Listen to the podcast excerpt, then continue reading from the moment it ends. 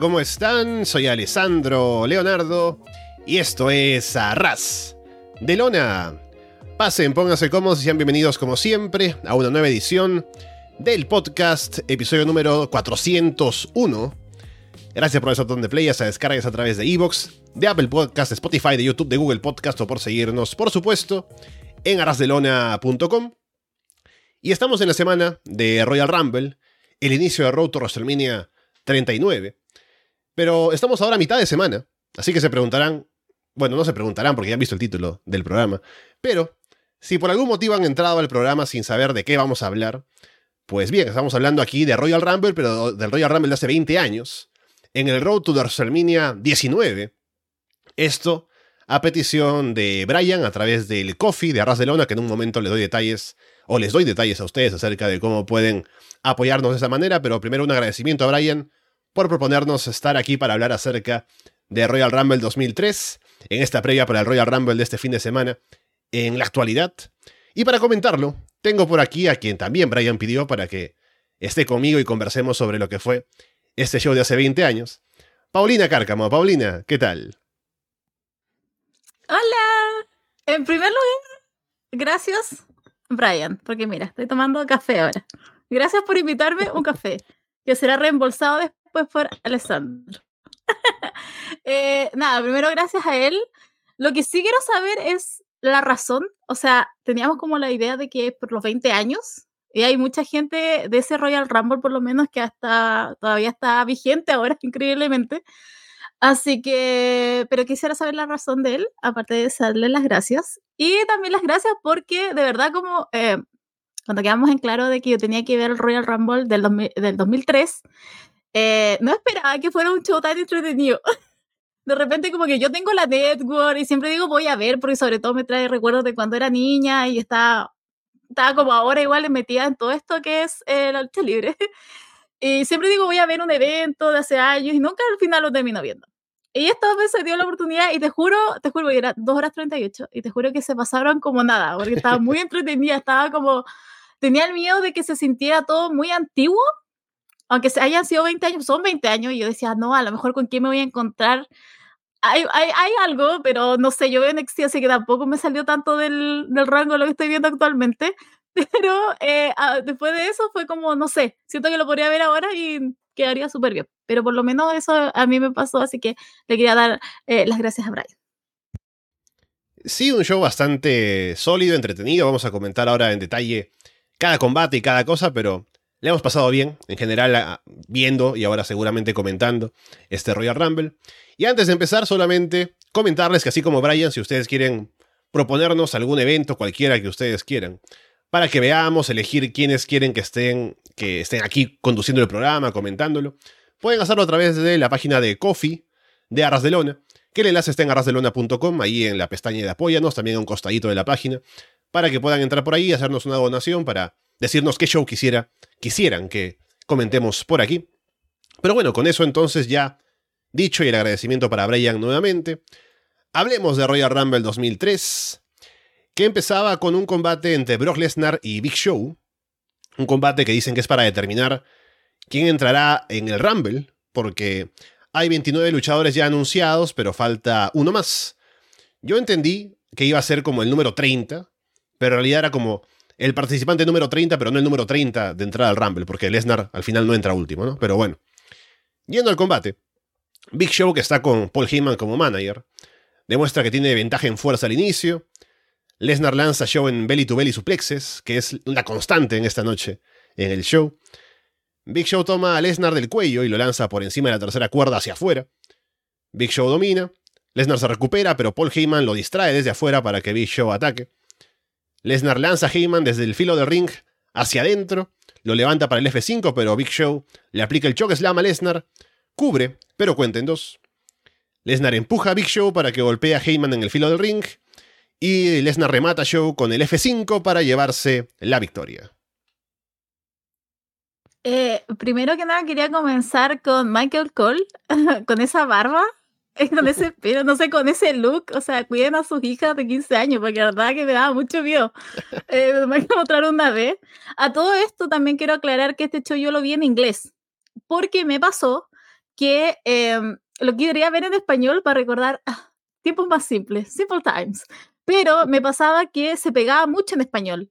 Pero era una, estaba así, un segundo, avanzaba un segundo, se cortaba, se cortaba. Mm. Y cuando lo cambié a inglés, em, eh, andaba súper bien.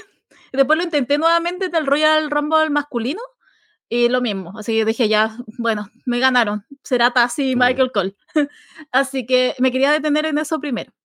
Y después con el Big Show, ah, primero en la entrada de Big Show porque estaba con Polito. Y como Polito Heyman, siempre nosotros lo estamos haciendo a Brock Lesnar, por lo menos para mí fue como el choque inicial. Yo dije, perdón, no iría a ser al revés, pero no. Eh, qué joven estaba Brock Lesnar. De verdad, a mí me llama mucho la atención eso porque lo vimos ayer. No sé si vieron ayer Raw, pero apareció y está mucho más viejito. Y lo que a mí siempre me ha gustado de Brock Lesnar es la entrada que él tiene, que es de un salto al ring. me da miedo, me perturba, porque Dios mío, esa capacidad que él la pudiera, que pudiera Brock Lesnar, pero él pudo. Así que esos eran como los detalles iniciales. Y de ahí estuvo muy bien como el desempeño de los dos, como el intercambio. Hubo un minuto en que Big Show levanta a Brock Lesnar y lo tira como si nada en la tercera cuerda y yo estaba temiendo por Brock Lesnar, Brock Lesnar. Y yo tenía miedo y yo decía, no, aunque ya sabía el resultado y todo, pero yo estaba como nerviosa. No sé, como que supieron meterme al tiro en la lucha y como involucrarme un poco, no sé. O sería la retórica de los 2000, principios de los 2000. Y después ya comenzó el dominio de, de Brock Lesnar y eh, hasta cuando... Eh, porque iba Big Show primero estaba, estaba tomando la, todo el dominio y después hay un minuto en que Polito Heyman toma a Brock Lesnar y de ahí él so, como que se, se enrabia y comienza a dominar al Big Show y nada, le empieza a hacer todo lo que, le, todo lo que ya sabemos. Eh, además me sorprendió mucho porque le hace el pin y en ese minuto eh, el público estaba con Brock Lesnar.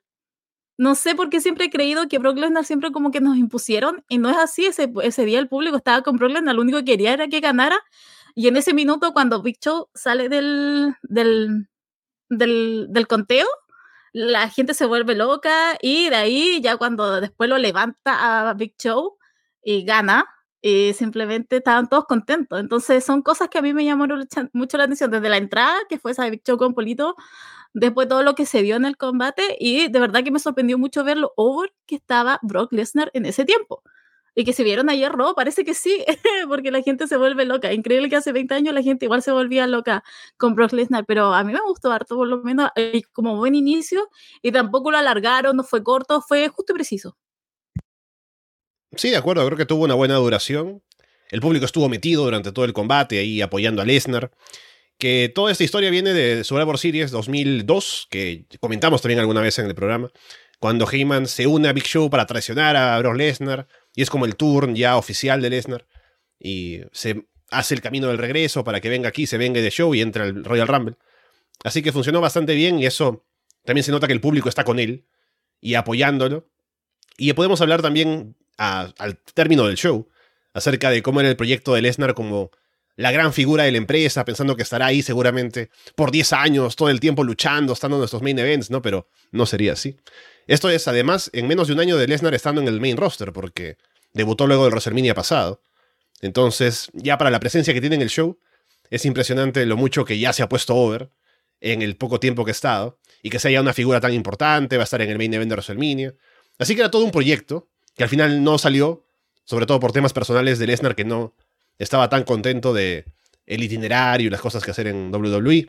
Así que no salió como ellos esperaban, pero aquí lo tenemos 20 años después, aún siendo una estrella, aunque no de la forma que tal vez ellos pensaban que iba a ser.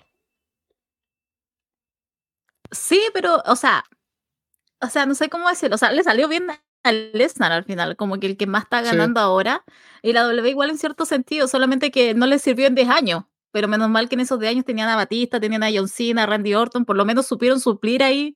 A lo mejor esto fue un gran, no sabe para quién trabaja, pero el que fue beneficiado de toda esa situación fue John Cena al final, que después hablaremos de él en el, en pero, eh, pero siento que, no sé, viéndolo ahora 20 años después, es como increíble que al final haya salido como bien para los dos. A lo mejor tuvo un mal momento Brock Lesnar, pero lo ha, ha salido, salido adelante, que mi niño, ah, y lo ha hecho excelente, así que, pero de verdad que verlo así como en, en retrospectiva fue como, wow, realmente era, era otra cosa Brock Lesnar igual.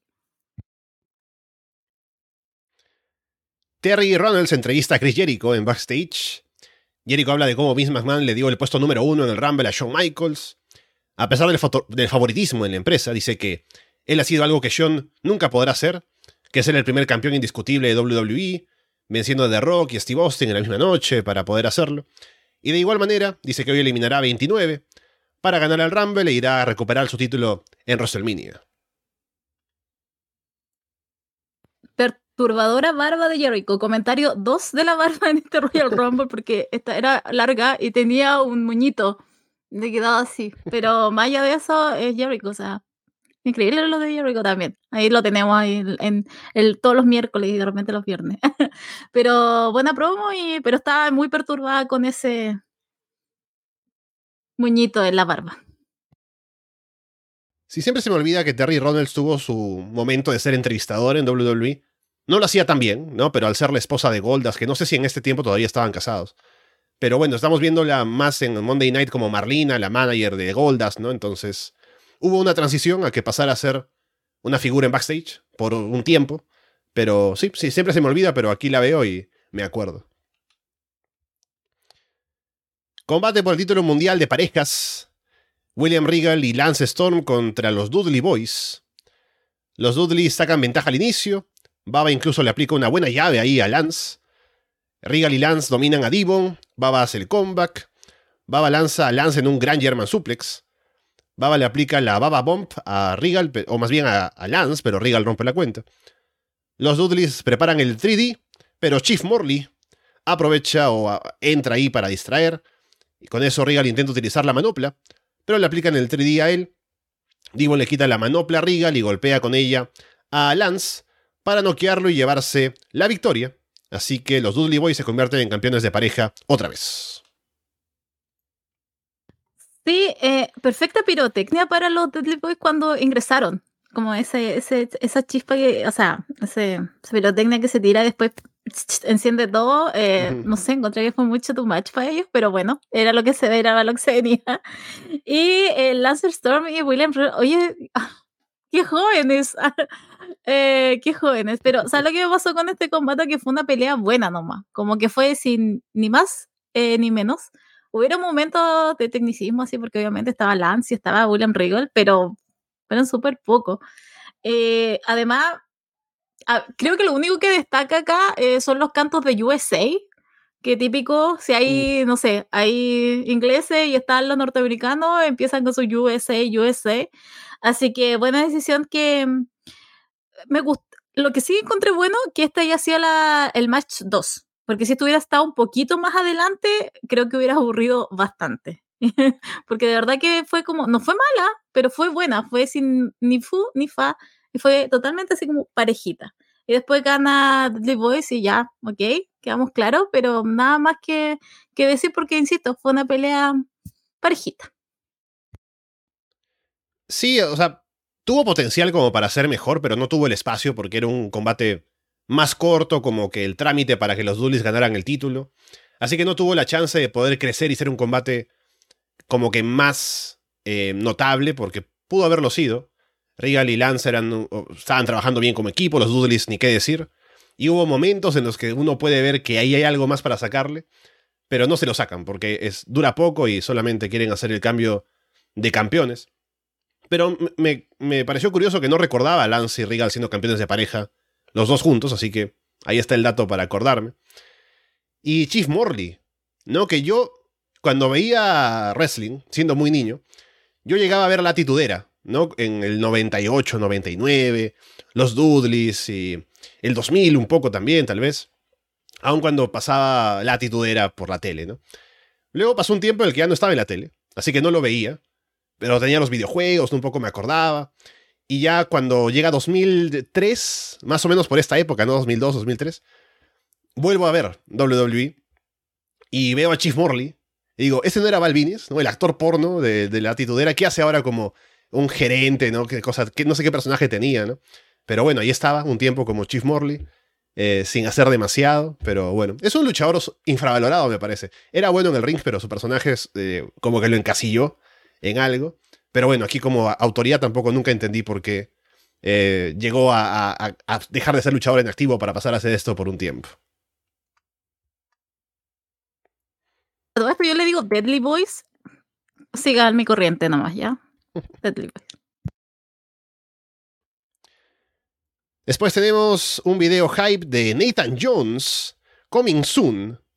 Dicen que pasó 10 años en una cárcel de Australia y ahora viene a WWE. Así que bueno, básicamente el personaje de Dominic Mysterio, ¿no? Solo que ha sido menos duro el paso de Nathan Jones tras las rejas. ¿No te recordó alguien? ¿No te recordó un poco a Karen Cross?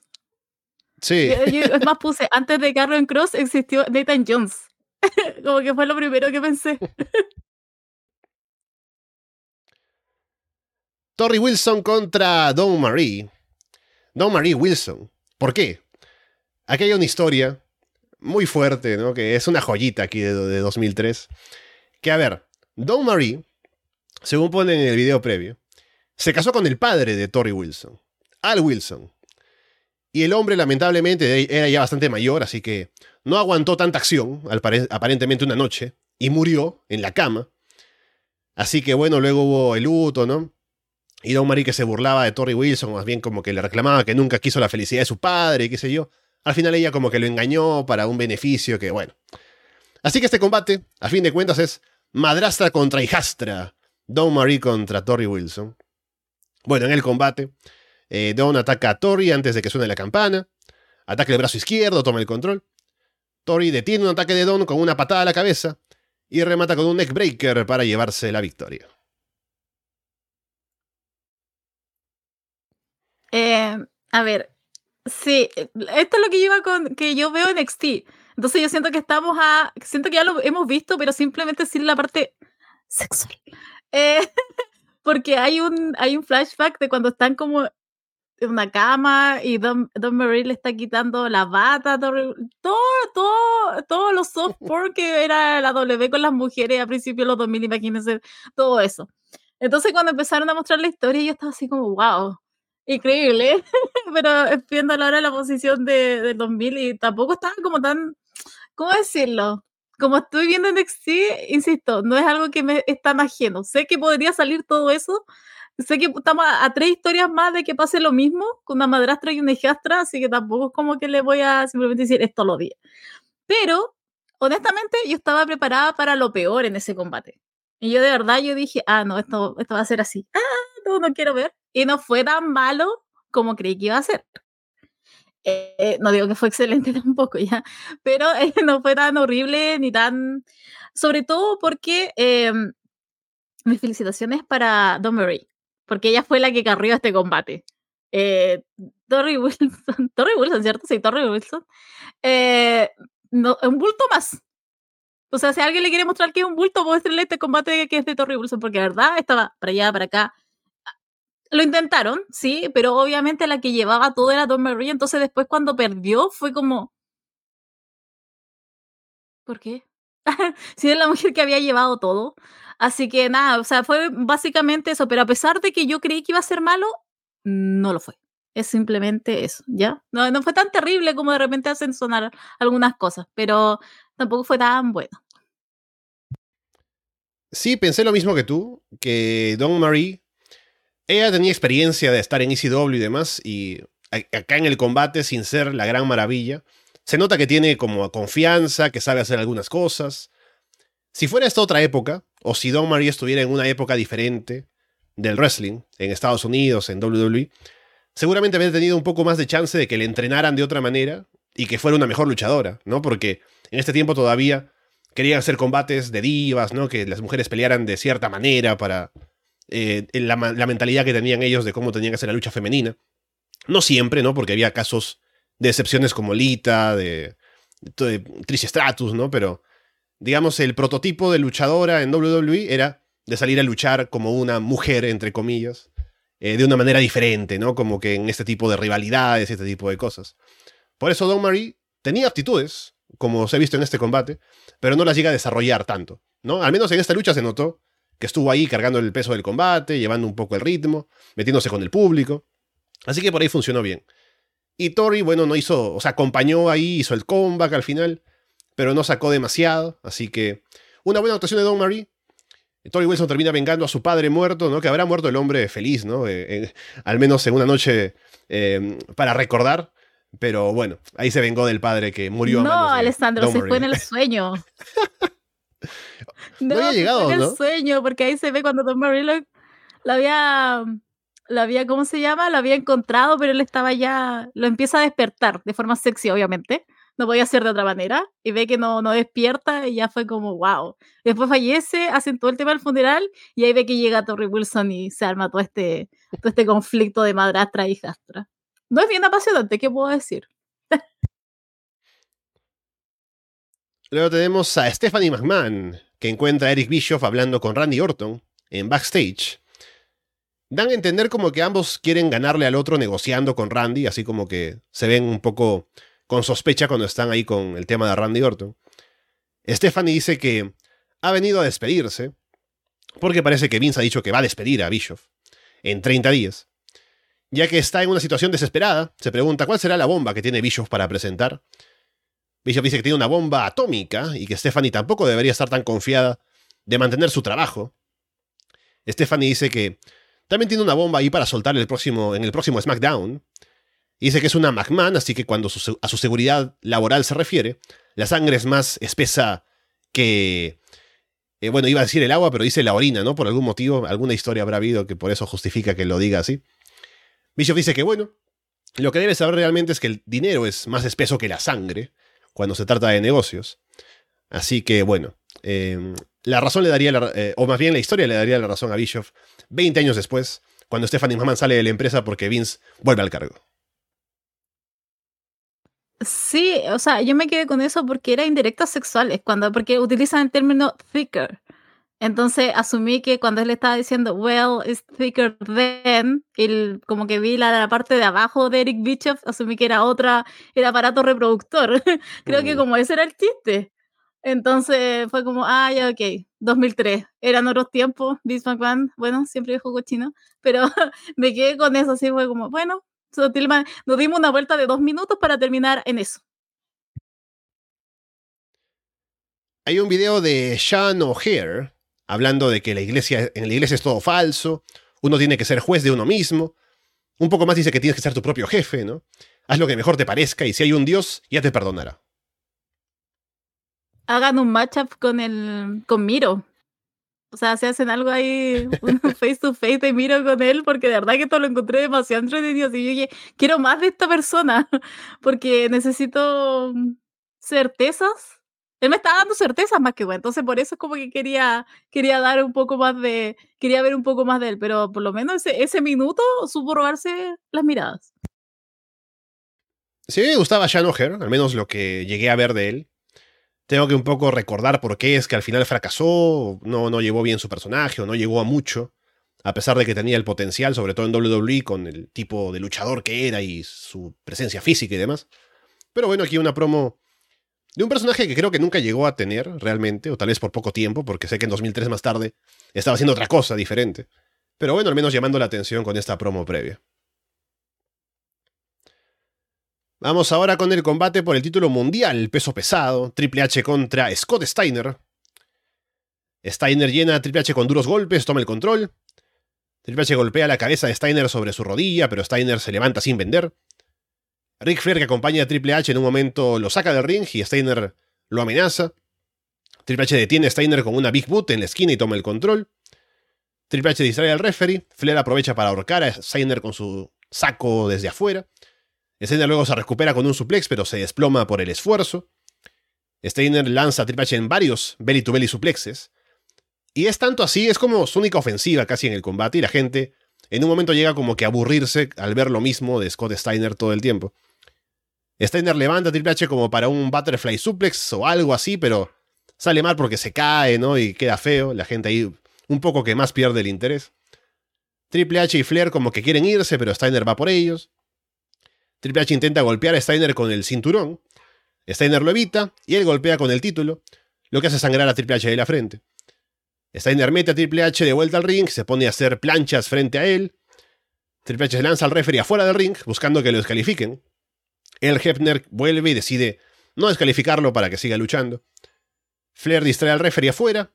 Triple H aplica un golpe bajo y cubre sujetando la truza, pero cuenta en dos. En eso que se le mueve la truza a Steiner, se revela que tiene como una tanga morada puesta, ¿no? Y eso el al público lo distrae, porque se queda ahí notándose encima de, los pantalones. Triple H golpea a Steiner con el mazo y ahí sí que lo descalifican. Steiner le quita el mazo a Triple H para golpearlo a él y a Flair también. Steiner le aplica el Steiner Recliner a Triple H, los oficiales tienen que entrar a detenerlo. Y solo con Enterix Bischoff ya finalmente Steiner lo suelta. Así que un combate que terminó siendo bastante frío, a pesar de todo el hype que un poco había traído en la previa. Eh, sí, o sea, en primer lugar me gustó el video package que hubo. Creo que estuvo bastante interesante. Es bueno ver que siempre ha sido bueno el, el área audiovisual en, la W. Eh, y esto solo, al fin puedo hablar lo mucho que me gustaba Triple H cuando era chica, de verdad. Oh, era, era mi favorito. Me gustaba su entrada, me gustaba su actitud. Me gustaba que era malo, pero malo, malo. Yo siempre he tirado por los heels, pero tan fome a los, a los buenitos, a los baby faces. A mí me encantaba todo lo que tenía que ver con Triple H, así que estaba como, ok, estaba como interesada porque, como te decía, o sea, estaba con el video package, estaba con todo. Creo que fue un buen combate hasta que empezaron las intervenciones. Eh, porque iba como decente hasta unos golpes que vi en ringside que no conectaban y fue como me sacó un poquito que eran de, de Steiner a, a, Triple H y me sacaban un poquito de eso. Eh, fueron insisto no fue tan terrible pero uno ya es grande y uno ya, empieza a notar esas cosas y es como ah, me sacan un poquito de, de esto. Eh, pero siento que después de eso retomaron el ritmo, anduvieron bien, y después cuando ya comienza a intervenir Ric Flair, ahí siento que ya todo empezó a hacer lo mismo que ya conocemos como Triple H, que es como mucha intervención solamente para que él gane y gane y gane y gane. Eh, porque al final, claro, a ver, ¿cómo decirlo? Porque sigue la trayectoria hasta la mitad y después empiezan todas las intervenciones y siento que hay una propuesta de que te hagan creer de que iba a ganar Scott Steiner y no va a pasar. y no pasó. Eh, simplemente quedó como out. Igual MVP el, el referee, el árbitro, porque estaba a la par con ellos en actitud, en vender el show, como estaba, pero ahí perfecto él. Pero me pasó eso, fue como que me mató mucho las intervenciones. Simplemente hubieran hecho, no sé, otra cosa. O simplemente se hubiera metido Ric Flair y terminamos con esto, pero no, tuvieron que acarrear. Esto fue como, quiero decir, ocho minutos entre que se mete Ric Flair, eh, empieza, eh, eh, golpea con Steiner a los dos, después vuelven, estaban afuera, después vuelven, después que sacan el mazo, y como todo ese show, porque al final el que queda de pie es Scott, pero igual perdió, entonces fue como, ah, fue un poco, un poco decepcionante. A lo mejor por eso es que no he revisionado todo lo de Triple H, porque no me quiero decepcionar de mi niñez, pero siento que me, pasó eso. Creo que veníamos, venía hype y todo, y fue, fue horrible este, este combate por el título, porque después ahí viene el otro, del otro título, y fue como, ah, en luz de este. Pero sí, yo igual esperaba un poquito más de Steiner y de, y de Triple H. A todo esto, los Steiner ahora tienen como el contrato de leyenda, Así que bien por ello. Bien por los dos. Eh, y eh, también, además, cuando aparecían las promos, con Breaker, era escuchar a Breaker, porque igual el tono de voz igual. Así que si hay alguna manera que Bron Breaker retome ese, nombre que él tiene, que es Rex Steiner, ojalá pudiera ser ahora, que están con el contrato. Pero eso, tuvo parejito hasta cierto punto y después simplemente se volvió un caos. Sí, bueno, yo recordaba este combate o esta serie de combates porque Triple H tiene otro en el siguiente pay-per-view, la revancha, ¿no? A partir de lo que pasó en ese final, que no eran, no tenían muy buena reputación, no tenía un muy buen recuerdo de ellos. Y sé que este, o recordaba que este, el de Royal Rumble, era como el peor de los dos, porque hay mucho, o sea, se ensucia mucho al final, como dices. También me parece que Steiner un poco como que se nota no tan eh, explosivo en sus movimientos, como que no es tan fluido. Que ahora he visto los datos, ¿no? Steiner tiene ahora mismo 60 años, así que hace 20 tenía 40 años. Ya había pasado su pick en, en físico, sobre todo por el tema de esteroides y demás, que un poco ya el cambio de cuando era de los Steiner Brothers, a ser solamente Scott Steiner, Big Papa Pump en WCW, ¿no? Y llegado sobre todo a esta época ya en WWE, como que ya eso le afecta físicamente, ¿no? Ya no se mueve como antes, eh, evidentemente. Así que el combate no lo puede sacar adelante tanto tiempo, sobre todo por tanto tiempo de dominio que le dieron a Steiner también por momentos de lanzar en suplexes y demás. el botch de ahí de un butterfly suplex, así que hay momentos que ensucian el combate, que hacen que se haga un poco pesado, también que la gente no esté muy metida en algunos momentos. Steiner tampoco llegaba con tanto hype eh, como retador, también por ser un tipo que viene de WCW, que no se ha visto mucho en la empresa desde que era parte de los Steiner Brothers hace, bueno, 10 años antes de esto incluso, de, este, de este show. Así que es un poco complicado vender ese combate con todo el hype que quisieron meterle. Y también para comprobar que este es el peor combate de los dos, he visto los datos para decirte, Paulina. En Cage Match, ¿no? Los puntajes. En Royal Rumble, este combate que acabamos de ver, la gente le ha puesto en promedio 2.76 de 10.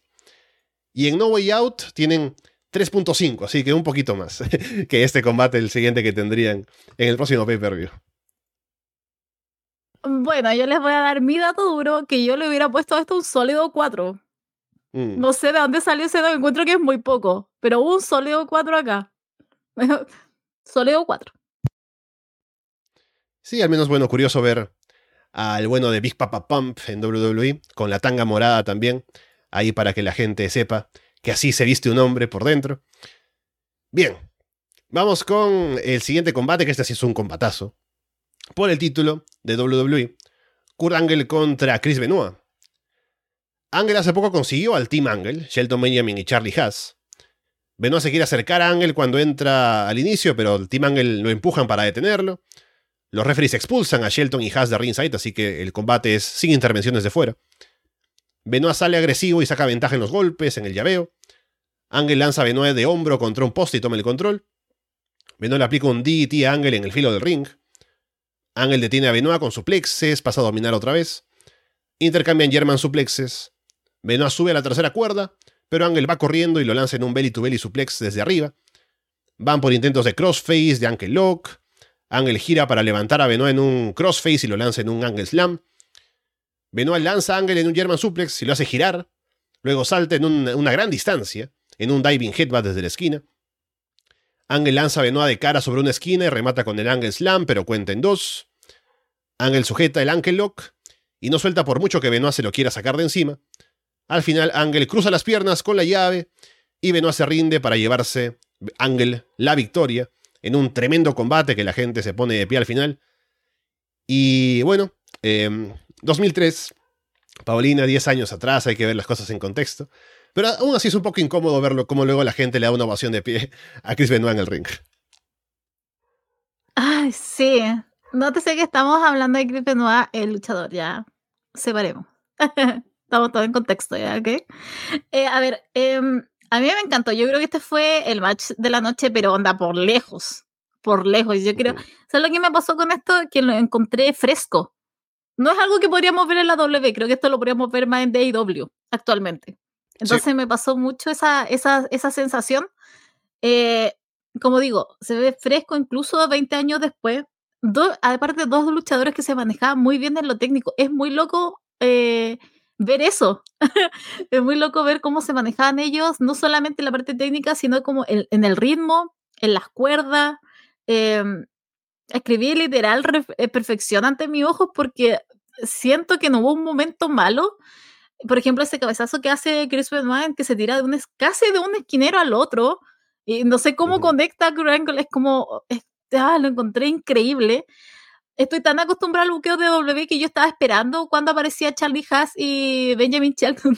¿Verdad? Yo decía, ¿en qué minuto acá se, se involucran? Pero no pasó, menos mal, eh, ganó. Eh, hay, hay un minuto casi llegando al final, que aparte hubieron muchos finales falsos.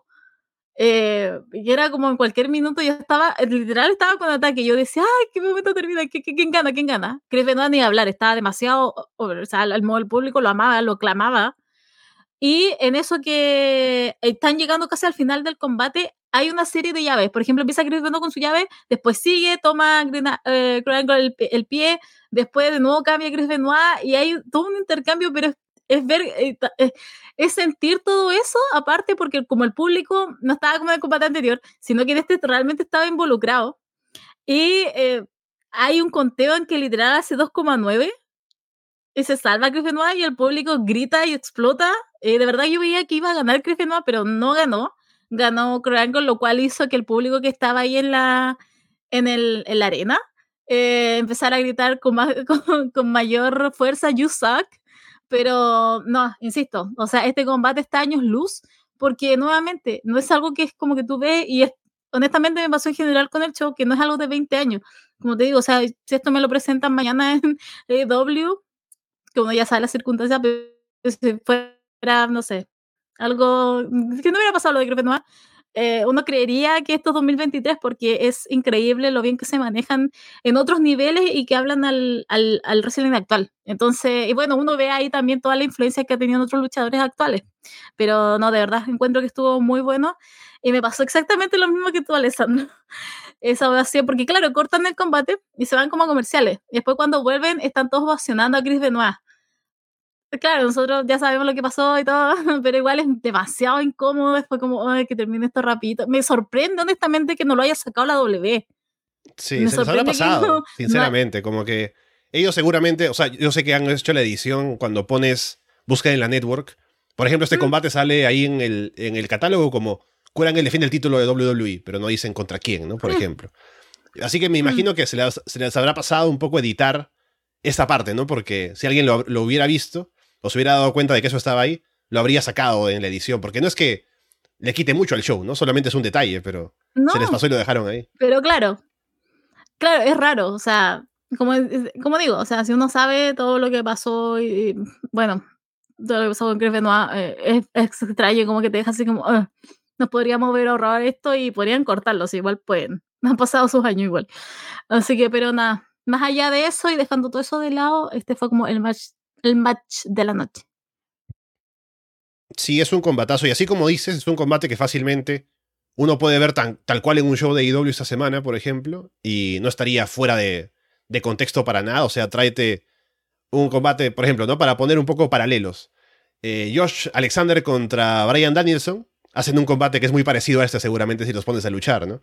Así que es algo que se puede notar, como decías, la influencia en luchadores actuales. Y también Em, lo que ya ese era el estilo de ellos cuando estaban trabajando en esos tiempos, que trasciende, ¿no? La intensidad, la forma de aplicar las llaves, eh, los pequeños detalles de ambos, el selling. Así que e, es, es un combate perfecto casi. Kurangel justamente cuando hablaba de sus combates favoritos, recuerdo que mencionaba entre los combates que por ahí podía sacar, ¿no? Como el de Shawn Michaels en WrestleMania 21 y algún otro que no recuerdo cuál era, pero mencionó este como su combate favorito incluso a pesar de la controversia y no y demás, este combate está en su top de combates personales en su carrera, así que... Y no es para menos, es un tremendo combate, así que si no lo han visto, si están escuchando este programa solamente para eh, la curiosidad, ¿no? De ver qué, qué pasaba en esos tiempos, este combate está súper recomendado. Luego tenemos a Kane, que encuentra a Rob Van Damme estirando en backstage. Le dice que es un gran compañero de equipo, pero ahora que están ambos en el Royal Rumble, no dudaría en sacarlo si quedaran solos ellos dos. Van Damme no tiene problemas con eso porque él también quiere ganar el Rumble, así que quedan con ese acuerdo. Y vamos al Royal Rumble Match, que bueno, tal vez haría algunas pausas, ¿no? Si quieres comentar algo mientras, Paulina, porque es obviamente bastante largo. Pero a ver, empezamos con... Sí, yo creo que podríamos hacer como... Podríamos hacer como un intercambio. porque es como de repente voy a, simplemente aparecer mi voz, porque igual, si tú lo das todo y después yo empiezo, es como voy a repetir casi lo mismo, porque como que puse solamente parte que interesaban. Bien, voy avanzando entonces y me detengo ahí cuando pase algo importante. A ver, los primeros en el ring son Shawn Michaels y Chris Jericho. Y quien sale vestido de Jericho primero es Christian, Christian Cage. Jericho entra al ring por atrás para darle un golpe bajo a Shawn. Jericho mete una silla al ring, golpea a John en la cabeza para hacerlo sangrar de la frente. Chris Nowinski entra después, pero se queda fuera del ring mirando. Jericho saca el cuerpo inmóvil de Shawn Michaels del ring y lo elimina. Así que es la primera parte de Shawn eliminado por Jericho y de cara a lo que sería el combate que tendrán en el siguiente WrestleMania. Eh, sí, cuando entró Shawn Michaels yo tampoco lo esperaba. ¿Y qué puedo decir? No lo esperaba. Eh, mi booker favorito del año pasado, obviamente. Eh, a mí me gusta, eh, yo no he hablado mucho de este tema con Andrés, pero lo voy a poner acá, porque eh, tengo el tiempo. pero a mí lo que siempre me ha gustado de hecho Michael es que se nota el humor que le impregna, el humor que él tiene por sí solo y lo carismático que él y cómo lo ha sabido en algún más acertado que en otras, pero lo ha logrado transmitir en NXT. Entonces, eso me recordó mucho a por qué me gusta Shawn Michaels. ¿Sabes que me gusta más de repente revisar más a Shawn Michaels que a otros luchadores? Por lo mismo, por el sentido del humor que tiene. Y cuando, claro, ingresa, eh, cuando ponen ahí la perspectiva de Jericho, en las gráficas y todo, y aparece Christian y yo dije, ¿qué, ¿por qué está él? Y de repente veo a Chris Jericho, yo no creí que le iba a pegar en la parte baja, lo disfruté, ¿qué puedo decir? me gustan esos spots. Y eh, comienza todo, y después yo dije, pero ¿por qué tan rápido? no me esperaba que hecho Michael saliera tan temprano. y yo dije, pero salió, porque salió bien, ¿cierto? Salió la tercera cuerda y todo. O sea, salió ensangretado y todo, pero salió y yo dije, ¿por qué tan rápido? Ya, ok, yo asumí obviamente que iba a volver porque uno ya conoce este, este círculo del mal que es de la W. Y en eso que llega y hace todo, pero a mí me sorprendió por lo menos esos, primeros actos, del humor que, del carisma que tiene Shawn natural y todo esto que se dio con Jericho, que obviamente después se iba, iba a transformar en un en otro combate, en otro, en otro, en otro show. Sí, me gustó el spot de Shawn sin poder moverse y que Jericho sacara su cuerpo por encima de la cuerda y, y lo eliminara así. Luego, eh, Rey Misterio en un momento evita irse eliminado colgando de un poste. Christian entra y abraza a Edge, así como para convencerlo de que hagan equipo, pero Edge le aplica un Spear y no pasa nada.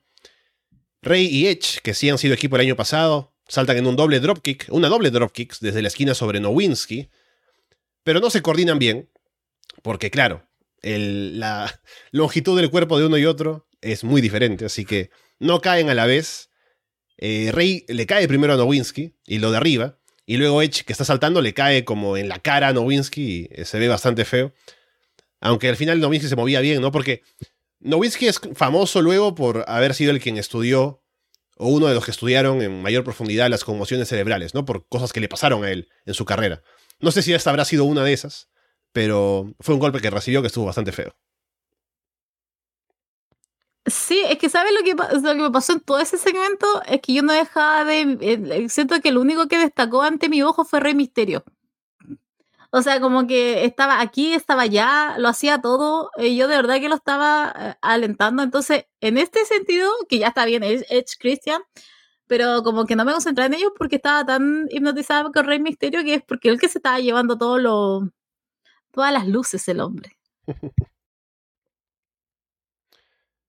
Luego, eh, Jericho gana más hit eliminando a Rey. Bill DeMott tiene su momento de entrar, dominar y no querer vender para nadie. Y no recordaba que Bill DeMott tuvo un paso así como Bill DeMott en WWE.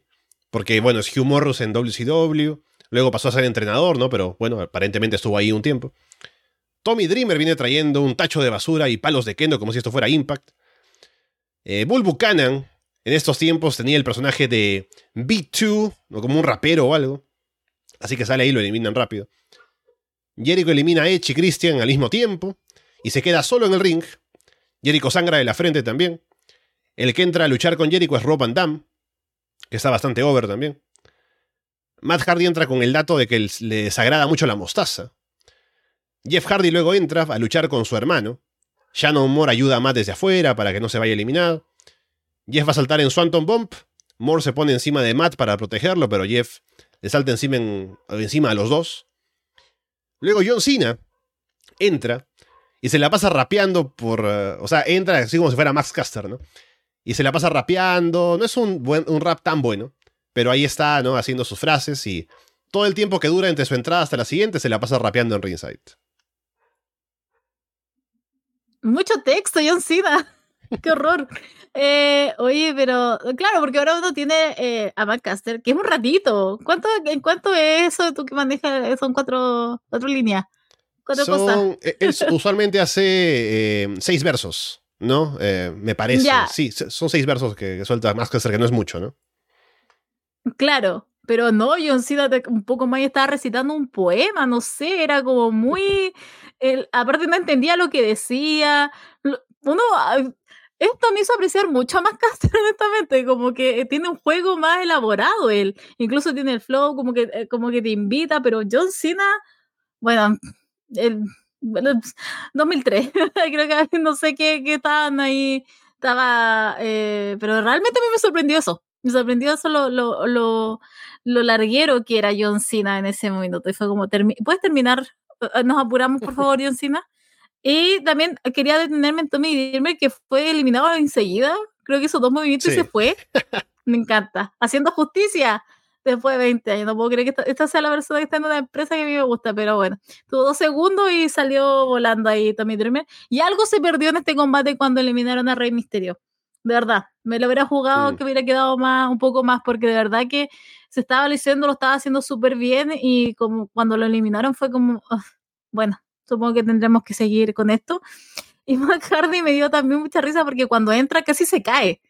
Pensé que hubiera sido genial eso, porque como que se tropieza y se recupera, pero yo dije, ¿por qué no se cayó? Hubiera sido como legendario, lo hubieran puesto en todas partes. Antes de que se cayó en, en Arabia, ahora se me olvidó, y hubiera estado ahí Matt Hardy.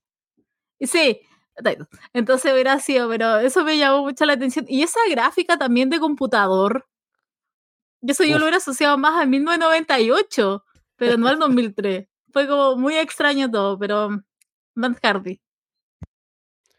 No creas que las páginas de internet en esos tiempos aún eran terribles, según recuerdo. Pero bueno, sí, yo me imagino que al final a John Cena le dijeron, ya, ¿sabes qué? Sal y rapea lo que te dé la gana hasta que sea el momento de que entre el siguiente, ¿no? Y por eso un poco tenía que rellenar, decir cualquier cosa. Si a más casas le dijeran lo mismo, también tendría problemas, ¿no? Pero lo manejan diferente, le dicen, ya, tienes este espacio, él escribe sus líneas y se las memoriza, y ya está. No rellena así como rellenó aquí John Cena. Y bueno, también Rey Misterio tenía poco tiempo en la empresa. Entonces aún no está como tan establecido como para llegar hasta las partes finales, ¿no? Pero el público estaba con él, así que podrían haberlo hecho. Ya en años posteriores sí es como que una presencia más importante siempre en los Rumbles. Y seguramente lo será este año también. 20 años después. Luego, en donde estaba, Van Damme elimina a Jeff empujándolo desde la tercera cuerda hacia afuera. Rikishi y Rossi tienen un cara a cara Yamal entra luego.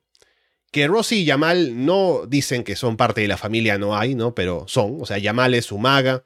Rossi es el hermano de Roman Reigns. Así que están ahí, ¿no? Haciendo su cara a cara disimuladamente entre la familia. Rikishi le hace el Sting Face a Yamal en la esquina. Booker T entra, hace un spinny Rooney en el medio del ring. Sean vuelve con una venda en la frente y se mete a buscar a Jericho, lo que hace que al final Jericho se ha eliminado, así que ahí vuelve Shawn Michaels para vengarse de Jericho y seguir armando ese combate para WrestleMania 19. Sí, ah, obviamente iba a ingresar Michael. Yo lo vi entrar y dije, por eso es que me surgió la duda. Y dije, pero si este salió de la tercera cuerda, ¿por qué volvió? Ya, ok, después hizo el sillazo ya terminó con Jericho y punto final. Pero igual lo encontré como un poquito extraño. Bueno, W. Y, eh, ah, iba a decir algo. Ah, quizás que me gustó la eliminación de Jeff Hardy, porque aparte de que pues creo que estás el que el que elabora después todo esto, pero dice así como estúpido que quería hacer una pirueta en un Royal Rumble, así como obviamente que iba a aprovechar el, un contrincante y lo iba a tirar. Pero creo que, no sé, creo que no he visto eso, que alguien esté, es como Ricochet que estuviera haciendo algo en la tercera cuerda y alguien lo empujara. Ojalá este año pase. pero lo encontré por lo menos una forma o sea, no sé, más realista, porque obviamente vaya a elegir el momento propicio para simplemente tirarlo. Y ahí fue, pero Jeff Hardy igual, más Hardy duró más que Jeff Hardy. Eso es lo que a mí me más impactó de todo este Royal Rumble. Sí, también un detalle porque no lo tengo aquí anotado, pero recuerdo no haber anotado nada sobre Eddie Guerrero porque entró y no hizo demasiado y tampoco tuvo tanta reacción del público. Es curioso, ¿no? Porque Eddie Guerrero es la leyenda, uno de los mejores luchadores de la historia y demás. Pero en esta época, en 2003, estaba en un momento en el que no estaba con tanto hype, ¿no? Estaba antes campeón de parejas con Chavo, Luego llegó esta etapa un poco de limbo, hasta que ya más tarde en el año, campeón de Estados Unidos, eh, la rivalidad con Chavo para el próximo año y el título mundial, obviamente, así que era un proceso para llegar a lo que sería después. En este, en este momento está todavía no ahí, por eso no hace mucho, no hace mucha cosa relevante en el Rumble. Sí, incluso yo me atrevería a decir que a pesar de que Rey Mysterio también venía llegando y no estaba, no sé, tan conocido, con, con todo lo que hizo en el ring, estaba agarrando el momentum. Entonces como que la gente lo estaba celebrando. Había un niñito rubio, quizás era Dominic ve no creo que lo estaban tiñendo el pelo tan, tan pequeño, pero, pero era, había un niñito que estaba vuelto loco Entonces, claro, después cuando apareció Eddie Guerrero dije, ah, el público se va a caer, o claro, no, no pasó mucho, y con Chavo Guerrero mucho menos de todo lo que estuvo. Entonces, pero a mí igual me, me llamó la atención de ese lado, porque fue como, wow, a lo mejor, ¿qué pasó? No es 2004 todavía. Sí, luego otra cosa que me sorprendió fue que el Team Angle eliminan a Booker, así a la mitad del combate, cuando todavía faltan bastantes, no a la mitad, pero ya faltan aún bastantes por eliminar. Y lo digo porque Booker luego pasaría a retar a Triple H por el título mundial en WrestleMania. Entonces uno pensaría que lo, iban, lo hubieran cuidado un poco más. No sé si tenían aún los planes o no para lo que tenía pensado en. También hay que recordar que en este Royal Rumble es la primera vez que hay dos títulos mundiales. Porque hasta el año pasado solo solamente había uno, el título indiscutible. Y por eso el que ganara el Rumble iba a retar a ese campeón. Mientras que aquí, según decían, el que ganara el Rumble iba a retar al campeón de su marca. Aún no estábamos con lo de elegir, ¿no? Que me parece que no, no había eso, solamente el de la marca. Y normalmente en los últimos años, ahora hablando de la actualidad, un poco se cuida eso, ¿no? Si alguien va a ganar el Royal Rumble para retar al título mundial, que bueno, ahora están juntos, ¿no? Pero cuando estaban separados, el título mundial de WWE, el que iba a retar al título universal también tenía un puesto o un protagonismo en el Rumble sin ganarlo, pero también iba a estar ahí como entre la gente importante, ¿no? Eh, sí, eh, Booker T igual a mí me gustaba mucho me, me gustaba harto y también me sorprendió mucho eso, pero eh, también me gustó que los comentaristas como que siempre estaban destacando eso, bueno, el que cada día puede retar a uno de los títulos, a uno de los títulos, es que era como, pero también me llamó mucho la atención eso. Yo no sé cómo van a jugar esa carta este año en Royal Rumble, porque yo no sé si va a cambiar a medida que pase el tiempo o nos van a decir inmediatamente, bueno, el que gane hoy día va a ir por Roman Reigns y el título unificado o por el título de Raw, por el título de SmackDown. Esa es como más mi duda ahora. Esto es lo que me inquieta ahora mismo a 24 de enero del 2023, pero eh, sí, al menos supieron eh, llevar eso, pero lo de Booker T, bueno, el hombre estaría over, igual cuando entró la gente se volvió loca y cuando empezó a hacer su, baile también, pero eh, supongo que en ese tiempo no estaban tan interesados. Luego Brock Lesnar llega y él elimina solo al Team Angle. Luego les lanza Matt encima en un F5, de adentro hacia afuera del ring. Undertaker llega para limpiar el ring. Está ahí Maven, que intenta repetir el momento más alto de su carrera. Sin lugar a dudas que fue eliminar a Taker el año pasado, pero no le funciona esta vez. Kane y Van Damme colaboran. Kane en un momento levanta a Van Damme para un gorila press. Se supone que lo va a lanzar sobre Batista, pero lo lanza hacia afuera del ring para eliminarlo. Así que los últimos en el ring, Paulina, son Lesnar, Taker, Kane y Batista. Sí, o sea, estaba bien. O sea, ¿sabes lo que me pasó? Eh, que no me aburrí en este Royal Rumble.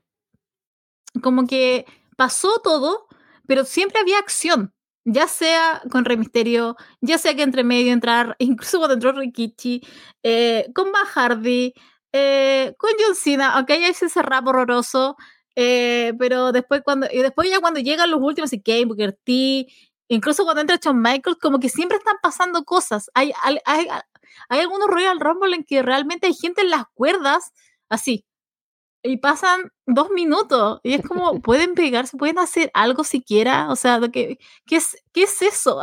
¿Por qué hacen eso? Pero en este no, siempre estaba ocurriendo algo. Y aparte, tú puedes sentir lo que quería a lo mejor eh, Vince McMahon, que era ese enfrentamiento entre Lesnar y Undertaker. American Badass, que en ese tiempo era. Pongan Limp Bizkit, porque ya no pusieron Limp Bizkit en Raw cuando entró. todavía estoy enojada por eso. Entonces, acá tampoco era un Bizkit. Maldita sea. Si Undertaker trabajara para Tony Khan, estaría Limp Bizkit, estaría tocando en vivo Limp Bizkit. estaría tocando en vivo si está tan, tan caro. No es otro grupo, pero.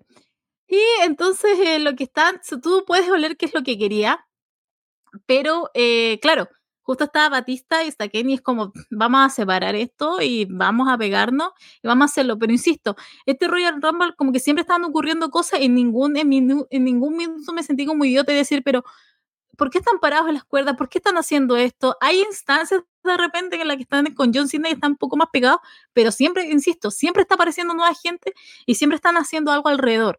Pero por eso es que me gustó mucho este Royal Rumble, por lo menos si tuviera que ver así como individual lo vería. Y después, como insisto, después que a los cuatro, pero tú sabes que hay una intención entre ese Undertaker versus Lesnar.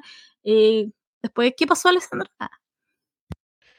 Sí, estuvo divertido, eh, es cierto. Había siempre alguna cosa pasando. Aparte de tanta variedad de luchador que hay, luego de la unión con ECW y WCW, estamos ya en el año posterior a, a cuando hacen el cambio a WWE, por ejemplo, el título indiscutible, la separación de marcas, así que hay bastantes elementos nuevos y parejas y cosas que pasan. Así que es interesante esta época, y en este Royal Rumble se puede ver. Y bueno, para el final, se vende bastante, como ya decías, el duelo de Taker contra Lesnar. Taker elimina a Batista, parece que se unen los Brothers of Destruction, pero Taker traiciona a Kane para sacarlo del ring. Batista vuelve con una silla, Taker se distrae deteniéndolo y Lesnar aprovecha eso para eliminar a Taker y llevarse la victoria.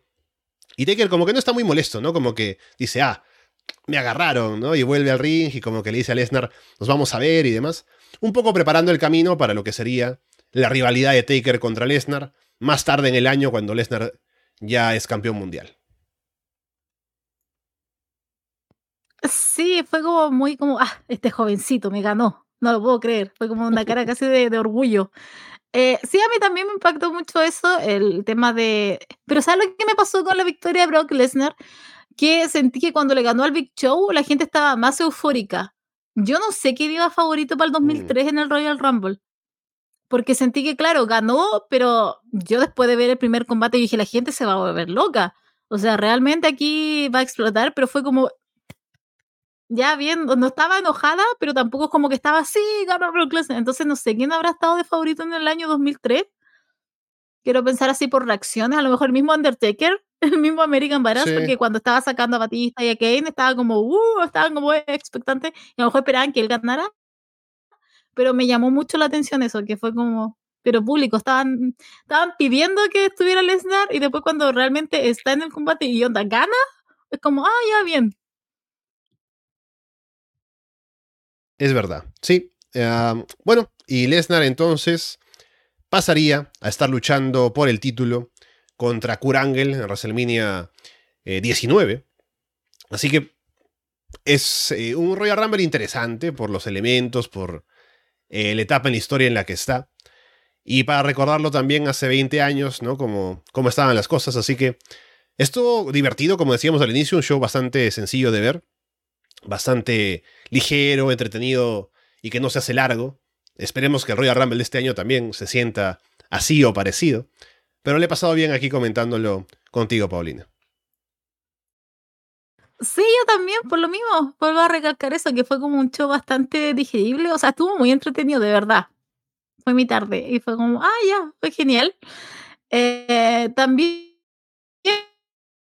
expectante viéndolo 20 años después, porque igual, o sea, ay, no sé, de repente, ¿sabes qué? Viendo todo esto y decía, no vaya a ser que de repente Kanye Brock Lesnar se lo dé, así como celebrando los 20 años.